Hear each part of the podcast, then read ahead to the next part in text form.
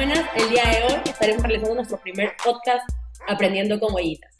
En este episodio hablaremos sobre los beneficios de contar con un perro dentro del hogar y de cómo construir un buen vínculo con él.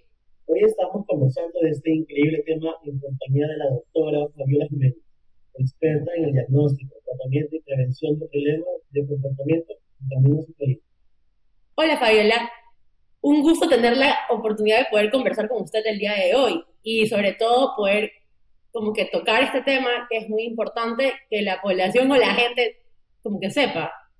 Nada, listo. Muchísimas gracias a ustedes por la invitación.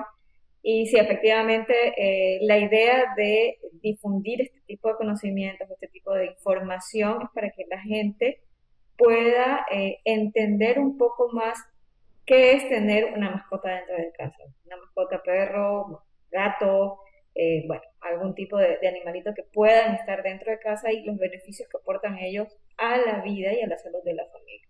O sea, yo creo que es muy importante, usted dice, también saber que, que el tener un animalito de casa es algo como de bastante responsabilidad. Muchas veces una persona como que quiere un animal, como que no sé si es por, por ser, no es por ser farándula, sino como que, como que ah, es la moda y todo y a la final no se da cuenta de que es más allá de, ah, tengo un perrito o un gatito en mi casa. Exacto, o sea, muchas veces el adquirir un animalito por cualquier vía, adopción, un regalo, compra, eh, un rescate, lo que sea, muchas veces, eh, o en muchos casos, eh, se da por un impulso de la persona, ¿no? O de el hijo, o de algún miembro de la familia de esas necesidades que a veces uno como humano tiene de, tener compañía, eh, de tener algo, a, alguien a que cuidar.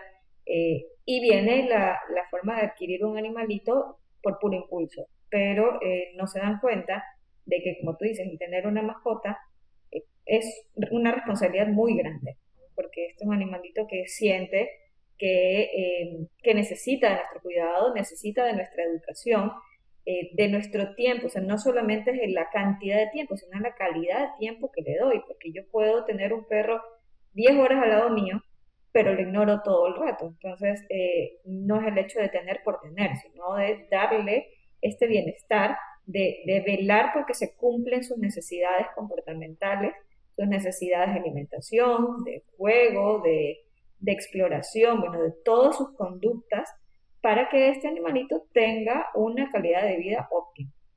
Perfecto. Eh, con su experiencia, ¿usted cómo cree que beneficia un, perrito, en este caso un perrito o un gatito, a las personas? Ya, el tener una mascota, perro, gato, cualquier otra, puede ser un pájaro, una tortuga, eh, se genera normalmente eh, un vínculo, ¿no?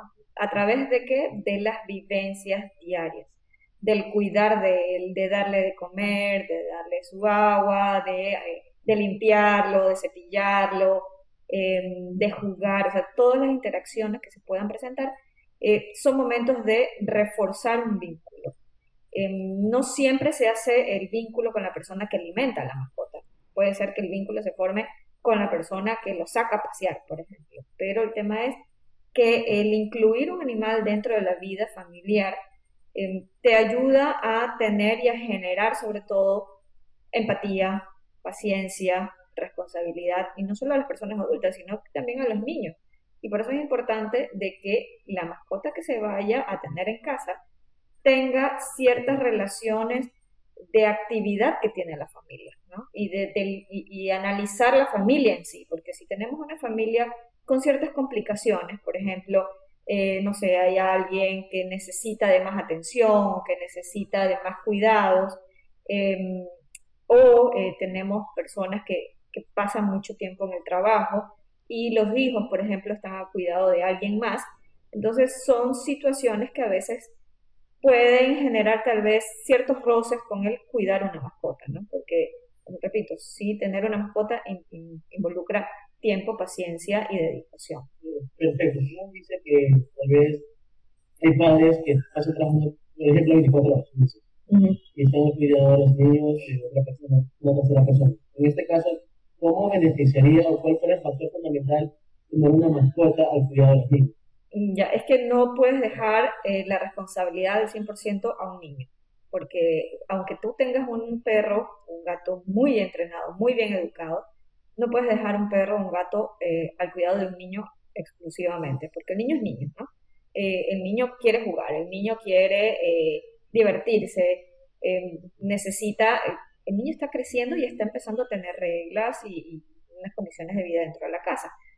Pero si no hay una persona adulta responsable, no puedes dejar un perro solo, un gato solo con un niño en casa. Entonces, las cosas eh, son como son. La persona responsable es el adulto. Entonces, si la persona que se encarga del cuidado de los niños puede y tiene empatía para cuidar a la mascota, perfecto, se puede hacer. Pero a veces hay personas que dicen, ya, con cuidar a los tres niños en casa o a los dos niños en casa tengo suficiente.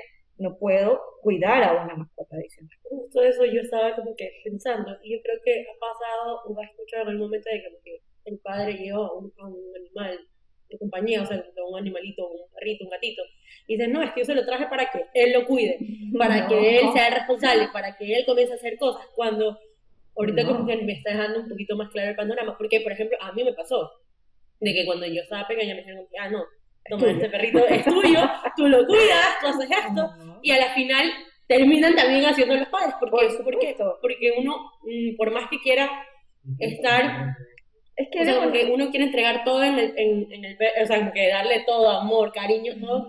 O sea, tenemos que ser realistas de que uno sigue siendo niño. Por supuesto. Y, y, y yo sé que a veces hasta los padres evitan tener animales por esa misma razón.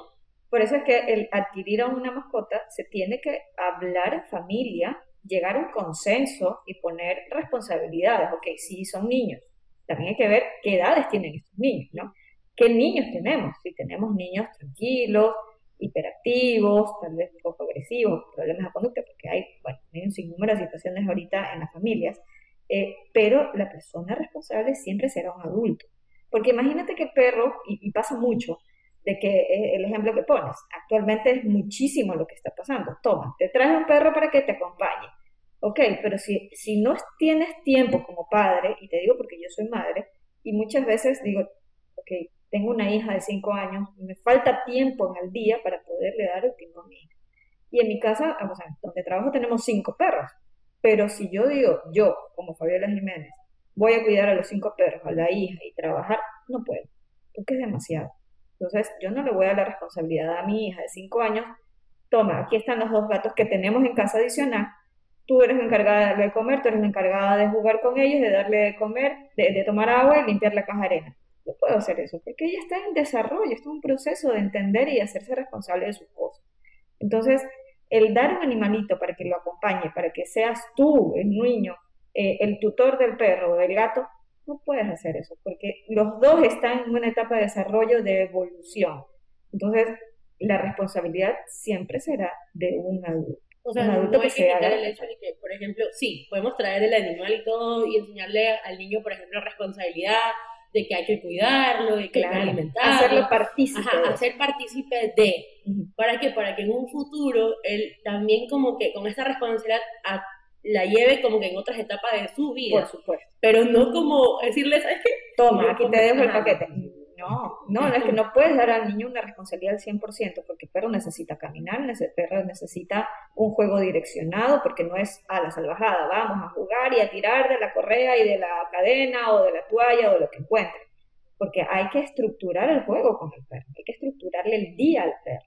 Entonces, si tienes un niño, que puede ser niño, quiere jugar, quiere, se alborota, grita, mueve los brazos y resulta que esos movimientos bruscos despiertan ciertas conductas en perros. Imagínate un perro grande, eh, tipo, no sé, un pastor alemán, que mentalmente están diseñados para estar siempre alerta, ¿verdad? Entonces de repente ves que un niño empieza a moverse exageradamente porque es niño y el perro se le despertó cierto juego y cierto instinto y, y va a jugar brusco. Entonces vienen los accidentes no porque el perro quiera ser agresivo, porque quiere jugar. Entonces, si no tienes a alguien que le diga, ok, hasta aquí juegas de esa forma, no se te permite jugar de esta forma, eh, el perro empieza a aumentar, ¿no? Y mientras los gritos aumentan, la ansiedad aumenta eh, y tenemos después una explosión de situaciones que no sabemos cómo controlar. Entonces, ¿por qué? Por una irresponsabilidad de los papitos de dar un perro a una familia o a unos niños que no necesitan esa responsabilidad al 100%. Sí, ser partícipe de darle de comer, darle las vitaminas, cepíllalo, siempre acompañado de un adulto. Eso, eso es verdad, siempre tenemos que tener en cuenta de que, que el adulto debe estar en la mano del niño para poder realizar este tipo de actividades, porque uno sabe, el, el, perro y el gato siguen siendo animales. Exacto. Y muchas veces nosotros queremos como, personal, como personalizarlos, no sé, es como, como, Hacerlo mecánico. Ajá, como que deben ser perfectos, tienen que tener la mejor conducta, no pueden salir de todo eso. Todo eso se va desarrollando con el tiempo, según como le vas a enseñar. Y, y se olvidan de que siguen siendo animales y que muchas veces van a tener actitudes de animales, o sea, y hay que respetarlas porque esa es su naturaleza. O sea, obviamente el perro y el gato pueden ser domesticados, como que, no sé, entrenados, como para que, o sea, como que puedan, no sé, ser más tranquilos. o, ser más obedientes en la parte de que si yo le digo, ven acá, viene, que si le digo, siéntate, se sienta, que si le digo, dame la pata, te da la pata, que si le digo, date la vuelta, se da la vuelta. Pero, como tú dices, no podemos olvidarnos que siguen siendo animales, ¿no? Tienen su instinto, tienen su, eh, tienen su derecho a ser animales. los animales no son ni máquinas ni niños, empezando por ahí. Entonces, eh, imagínate que un niño, por, o sea, el perro, por muy entrenado que sea, y te digo porque mis perros son de terapia y son algunos de asistencia, por muy manejables que sean, el niño le llega a pinchar el ojo, el perro le va a doler. Si le llega a cepillar y le resulta que el perro tiene algún nudo en la oreja y le jala el cepillo y le hace doler, ¿qué crees que va a hacer el perro? Eh, claro, porque le duele, qué sé yo, está acostado y el niño jugando con la pelota, ¡bum! le da un palotazo en el abdomen, le va a doler. Entonces, no podemos poner en esa situación ni al niño ni al perro. Entonces, tenemos que ver la seguridad para todos dentro de la familia. El tener una mascota da muchísimos beneficios. Te ayuda a, generar empatía, responsabilidad, disminuye el estrés porque te genera este, endorfinas, pero también te genera adrenalina y cortisol, que son las hormonas del estrés, ¿no? Todos vivimos esas situaciones pero tenemos que saber qué, qué mascota elegir en función de la familia que tenemos. Porque si tenemos familias, por ejemplo, muy activas, que son de las personas que se van de viaje, que se van de excursión y no sé qué, y resulta que tengo un perro de actividad cero, que tiene problemas de salud, ¿qué hacemos con el perro? O por el contrario, tenemos familias sedentarias que no les gusta salir, que prefieren estar en la casa, y tenemos un pug, que son de actividad alta. O tenemos el típico Boston porque son chiquitos, son bonitos, pero resulta que los pequeños y perros medianos tienen una actividad impresionante. Entonces tienes un torbellino en casa. Entonces, y la familia pues no sabe qué hacer, ¿verdad? Entonces, y no desgasta la energía del animal. Por y ahí es cuando después dice, ¿por qué así? Y, mira, justamente ayer tuve un caso de un perro grande que se lo endosaron a, esta, a la tutora, porque literalmente se lo endosaron. Le dijeron, tú necesitas un perro porque necesitas un perro y resulta que la chica no necesitaba un perro en ese momento en su vida y ella va y lo acepta. Y ahorita el perro tiene un año, cuatro meses y es una fiera porque obviamente ella no pasa en casa, se le desbordó, se le salió de las manos y el perro es agresivo. Entonces puede generarse muchísimos problemas de conducta por no saber cómo manejarlo, no, tener, o sea, esto del límite de decir puedo o no puedo. Entonces hay que analizar muchísimo la, la vida familiar para saber si puedo o no tener una mascota. En torno de la vida, o sea, como la rutina está de uno mismo. Por supuesto. Eso es verdad. Y ahorita que hable un poco de esto, nos podría comentar cómo el tener un animalito dentro de nuestro hogar nos, ayuda o nos mejora nuestra área como que socioemocional. No sé. Eh, ya. Mira, como te digo, el, tener una mascotita eh, es mucha responsabilidad, ¿no? Y dentro de eso está el educar que es diferente a entrenar. El educar una mascota es eh, explicarle y enseñarle las reglas de casa. Por ejemplo, eh, puede o no puede brincar sobre las personas, puede o no puede dormir en la cama, puede o no subir al sofá, eh, pero de todas formas es importante la socialización en su momento adecuado. Entonces, educar es decirle sí a esto o no a lo otro. Y entrenar es enseñarle comandos. Siéntate, échate, no sé, quédate quieto, caminemos bien, etcétera, etcétera. Entonces, si tenemos una mascota educada, va a generarte muchos beneficios porque las personas pues, van a poder acercarse a ti, porque el llevar a pasear una, un perro o un gato, porque actualmente pasa mucho, eh, genera ciertas situaciones de empatía inmediata. La gente sin preguntar se acercan y tocan al perro. O en lugar de decirte, ¿cómo te llamas? ¿Cómo estás? Oye, ¿cómo se llama tu perro?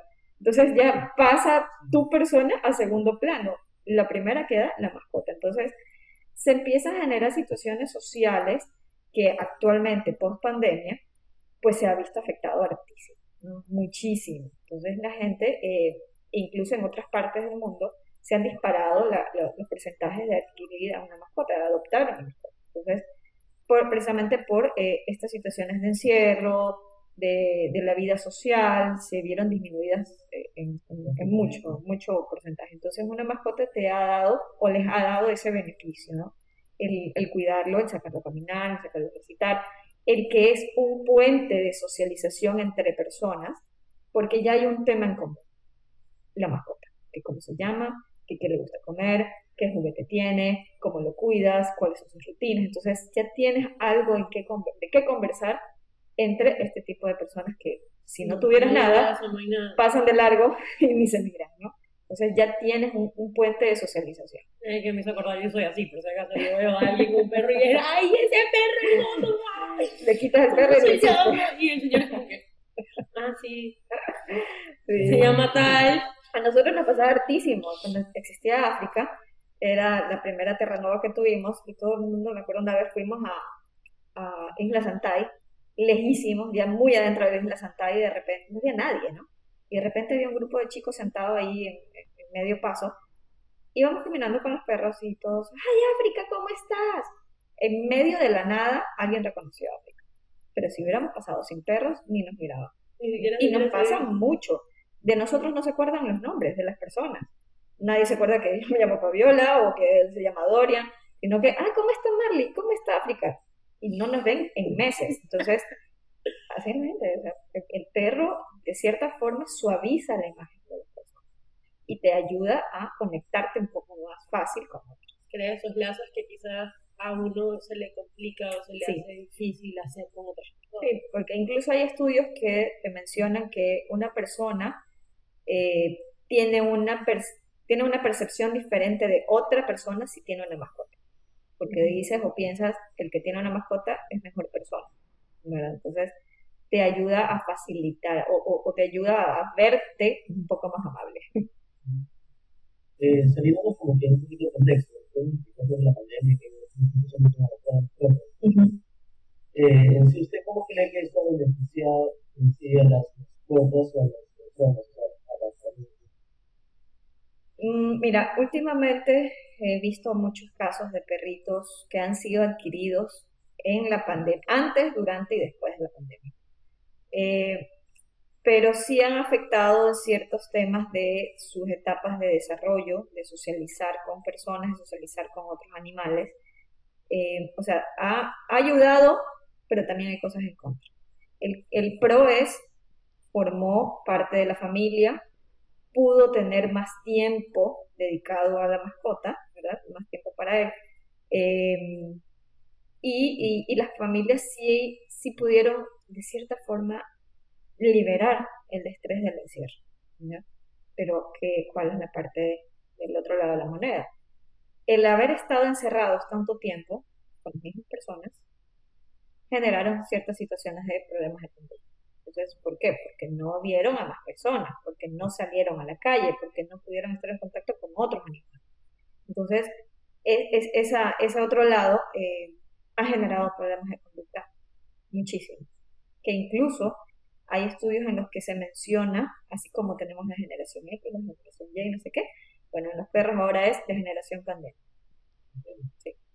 Perritos, perritos de uno, dos años, hasta ahora la actualidad, porque son los perros que nacieron y crecieron en este lapso de tiempo en que no nos podíamos ni juntar ni darles las manos.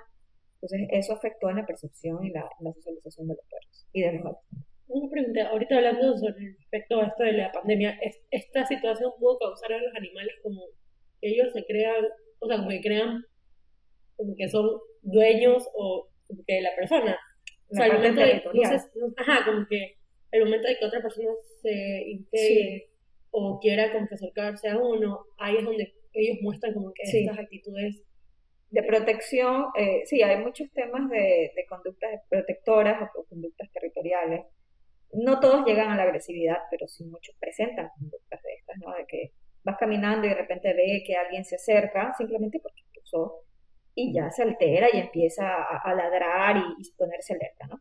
Hay otros que se lanzan directamente a morder.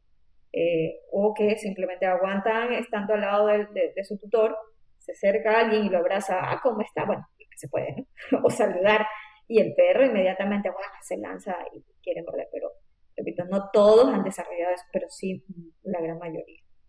Es bueno saberlo porque yo creo que algunos perros, no sé, por ejemplo, no pasando por eso. Y ahora tiene como una explicación por el por qué. En tu caso, es parte de eso. De ahí, usted nos podría comentar como que la importancia o bueno, sí, la importancia de, tener una buena relación con nuestro perro. O sea, yo sé que nos comenta de que hay que, por ejemplo, alimentarlo, que hay que tenerlo siempre presente, que hay que tener presente de que, por ejemplo, es una responsabilidad y todo, pero ¿por qué es como que importante tener esta buena relación con él? Mm, porque el tener una mascota estable o tener una mascota, bueno, no necesariamente estable, ¿no? que no todo ahorita puede, se puede catalogar como tal, pero sí tener una buena relación con tu mascota porque de cierta forma es lo que mantiene el equilibrio dentro de casa.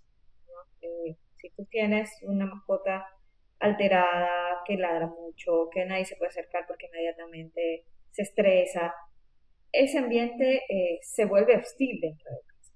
Entonces, tu bienestar familiar y personal se viene abajo.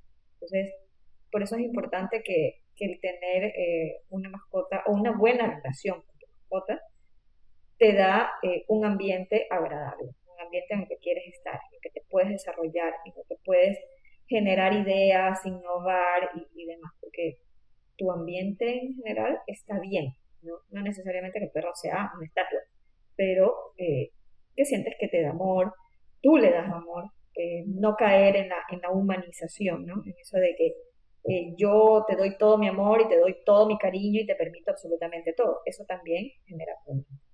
Pero el que estemos en armonía todos dentro de casa, pues tenemos una casa feliz que, en el que quieres estar, y sobre todo ahora que todavía se mantiene el teletrabajo. muchos seguimos trabajando desde casa. Entonces, el tener una mascota que está dentro de ese mismo ambiente, eh, vas a tener eh, un mejor bienestar para ti, tu familia y la del perro y la eh,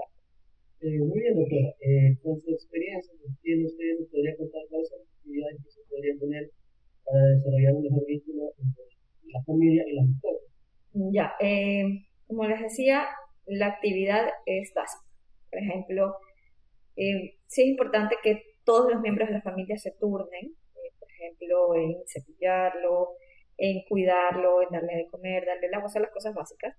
Sacarlo a pasear, pero un paseo de calidad, no el llevo al perro al parque sí o sí, pero de la casa al parque me llevo como cometa. tengo que empezar también a manejar esta parte de eh, de los comandos de obediencia para que funcionen en beneficio de la familia. Este, en un juego de calidad, no de cantidad, no solo lanza y trae, lanza y trae, sino que va generando también esta parte de que el perro entienda de que las cosas van bien. Por ejemplo, va, trae, el perro lo trajo, muy bien, mi niño, mi hermoso, suéltalo, te lo soltó, perfecto, muy bien, y seguimos jugando. Este, hay juegos bruscos, incluso el otro día vi un, un papá con el perro un papá de familia, ¿no? Eh, que jugaba brusco con el perro, pero el perro entendía que era juego, ¿ya? No, no, pasaba de, del juego brusco a, la agresividad, o sea, el perro entendía perfectamente cuál era la dinámica del juego. O sea, eh, la cosa es que las, eh, las cosas dentro de casa queden claras. Hay momentos de juego, hay momentos de entrenamiento, hay momentos de ocio, hay momentos de engreimiento y hay momentos en que simplemente el perro tiene que ser perro solo, ¿eh? en su lugar y yo en el mío. No tener este hiperapego, ¿no? que donde yo estoy el perro está, ni la necesidad de pobrecito se va a quedar solo. Déjenme ser perro. El perro necesita ser perro. Entonces, eh, el tema es de que todos nos manejemos en armonía y todos estemos bien dentro de nuestras posibilidades.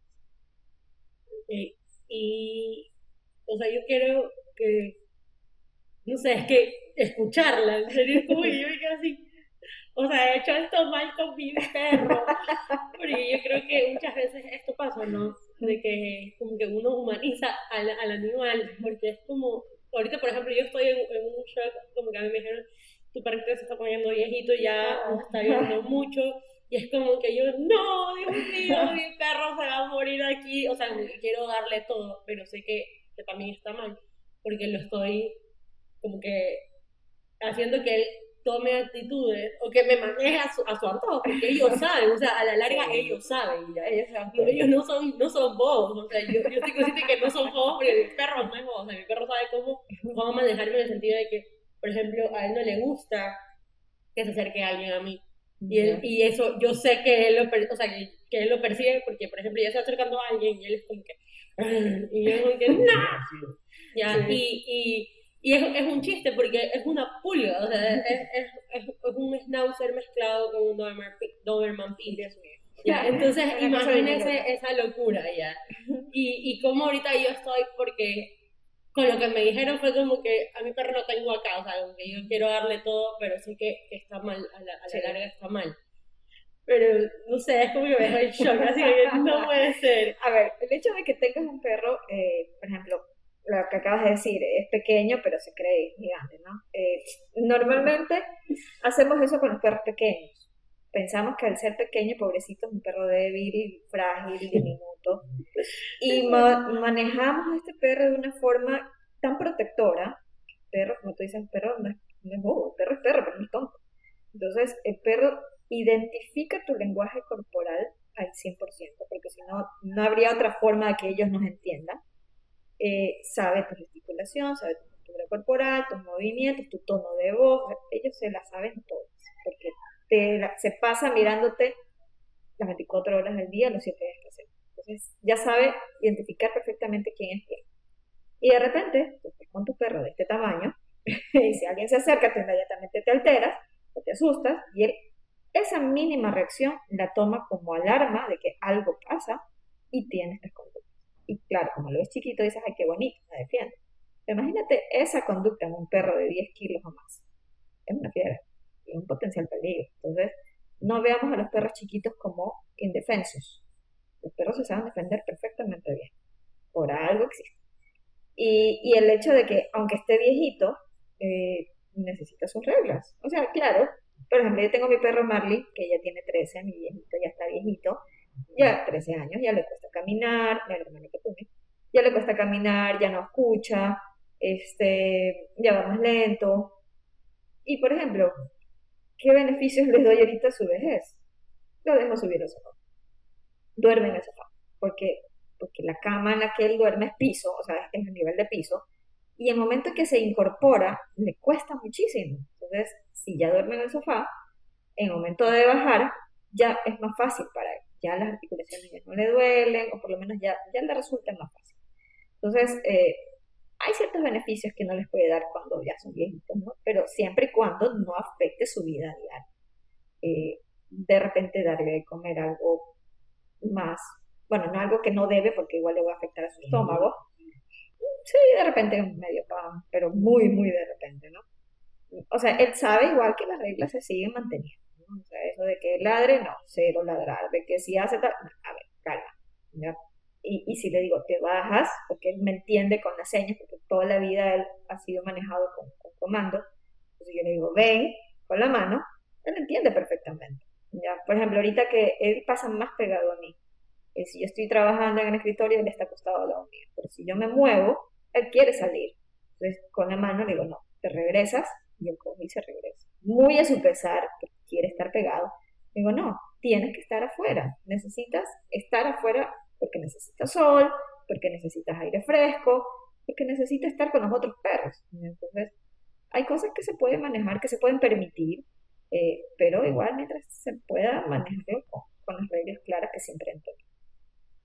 Y nos podría comentar un poco de, o sea, creo que saliendo un poco del tema del, del, que los perritos están como que las reglas y todo eso, y que son mayores, todo, como que al momento de que, por ejemplo, ya tenemos estos animalitos dentro de nuestro hogar y queremos introducir otro, a otro perrito, como que, ¿qué, tenemos, ¿qué debemos tener en cuenta? ¿Qué aspectos hay que, tener presentes para poder realizar como ya?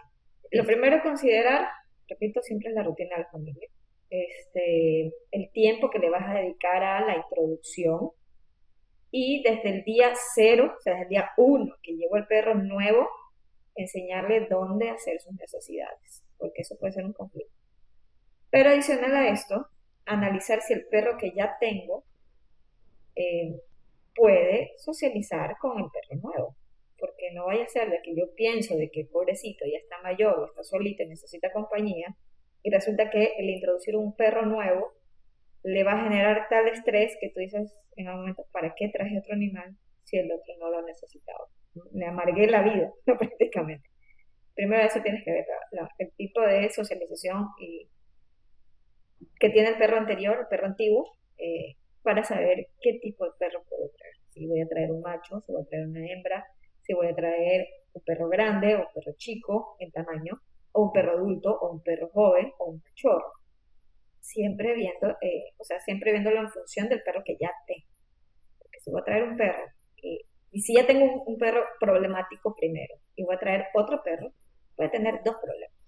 Entonces, mejor es analizarlo, pensarlo y hacer consciente de muchas cosas. O sea, es que sí es importante saber eso, de Sí, Muchas veces es como que tenemos a nuestro animalito y queremos ayudar a, o adoptar a un animalito y no sabemos cómo actuar, cómo reaccionar qué es lo más conveniente para el que ya está dentro del hogar y simplemente como que lo traemos y una bomba ahí, viene, ahí viene el impulso de quiero otro perro. No, analicemos, pensemos. Y sí, ¿cómo podemos identificar cuáles serían las necesidades que tiene nuestro perro si nosotros sí queremos adoptar a mm, Ya, eh, primero tendrías que ver, como te digo, la función de qué tan sociable es. Si es que tú dices, mi perro es sociable, yo sé que por ahí tendrá problemas el primero o segundo día, perfecto lo ideal sería presentarlos fuera de la casa, fuera del espacio de, de, de, vida, ¿no? Para que se conozcan, que vuelan, eh, de repente pasearlos un poco, que jueguen un poco, se, se socialicen, se conozcan, exacto, que sea una interacción agradable, este, y luego pues introducirlo a casa. ¿okay? Introducir el perro, puedes hacerlo de diferentes formas, depende del perro, puedes meter primero al perro nuevo y luego al perro anterior, o viceversa, o incluso juntos, depende del perro que tengas. Este, y las reglas van para todos. si le permitimos algo a uno, se le permitirá al otro. Entonces, de, como repito, desde el día cero, que llegó a la casa, en el primer instante, todos van a ser manejados de la misma forma. Hay cariño, hay amor, hay atención, hay engreimiento, hay apapachos, puede haber de todo pero cuando es sí, es sí, cuando no es no.